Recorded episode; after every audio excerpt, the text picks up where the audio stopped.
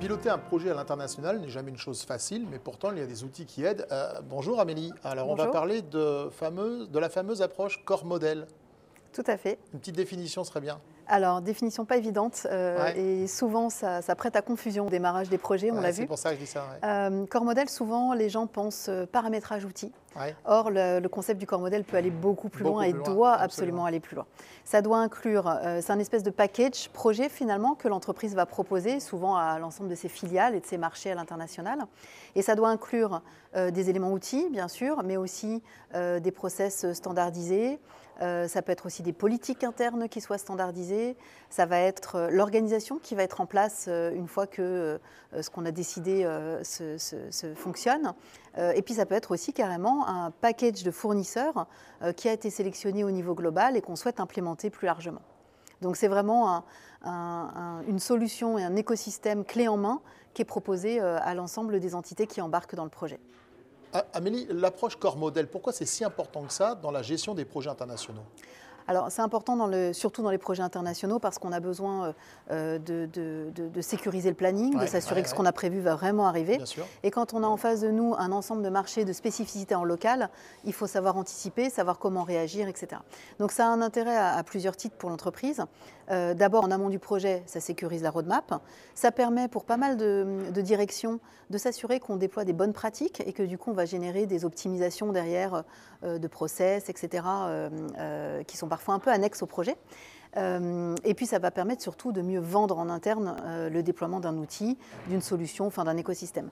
Euh, il est forcément plus facile de dire, plutôt que de dire je vais mettre en place un outil ou une agence de voyage, de dire aujourd'hui je vous propose une solution packagée sur tout ce qui concerne le travel and expense. Et dedans il y a un outil, il y a des fournisseurs, il y a des moyens de paiement. Il y a des règles à appliquer, il y a une politique voyage globale. Et si vous implémentez ce package, ça vous coûtera tant et voilà les gains que vous allez avoir en face. Beaucoup plus simple à vendre en interne. Euh, ça sécurise aussi euh, tout l'aspect euh, interconnexion entre les différents acteurs qu'on a sélectionnés. Et on s'assure que du coup, quand on a choisi un moyen de paiement ou un process, ce sera bien compatible avec ce qui est mis en place et qu'on ne va pas se retrouver à des découvertes. Par exemple, j'ai prévu de mettre en place tel outil, mais il n'est pas compatible avec l'agence qui est déjà en place, avec le moyen de paiement, avec la politique voyage, et donc de démultiplier la complexité du projet.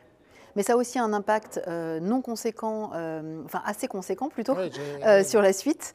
c'est qu'une fois qu'on a tout implémenté, bah, en fait, il faut le maintenir. Il faut faire du support aux utilisateurs, aux voyageurs, etc. Et ça, c'est des coûts cachés qui peuvent être énormes. Plus on a démultiplié les procédures, les paramétrages, les fournisseurs, plus on démultiplie la charge de travail derrière. donc une explosion des coûts qui peut être beaucoup plus importante que le projet en lui-même, finalement.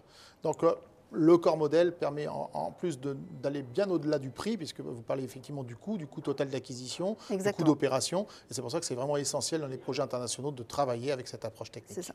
Et le challenge quand même, c'est qu'il euh, y a quand même des spécificités en local qu'il faut prendre en compte ah, pour des raisons business, parce que l'objectif n'est pas de standardiser à tout prix. On a vu des sociétés qui standardisaient à tout prix avec une approche corps modèle extrême, et du coup, bah, ce n'est pas utilisé en local ou ce n'est plus adapté au business.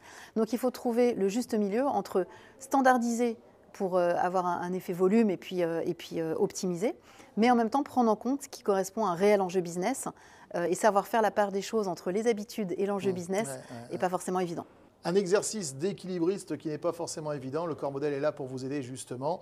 Et avec une aide extérieure, c'est encore même mieux. Merci beaucoup Amélie. Merci.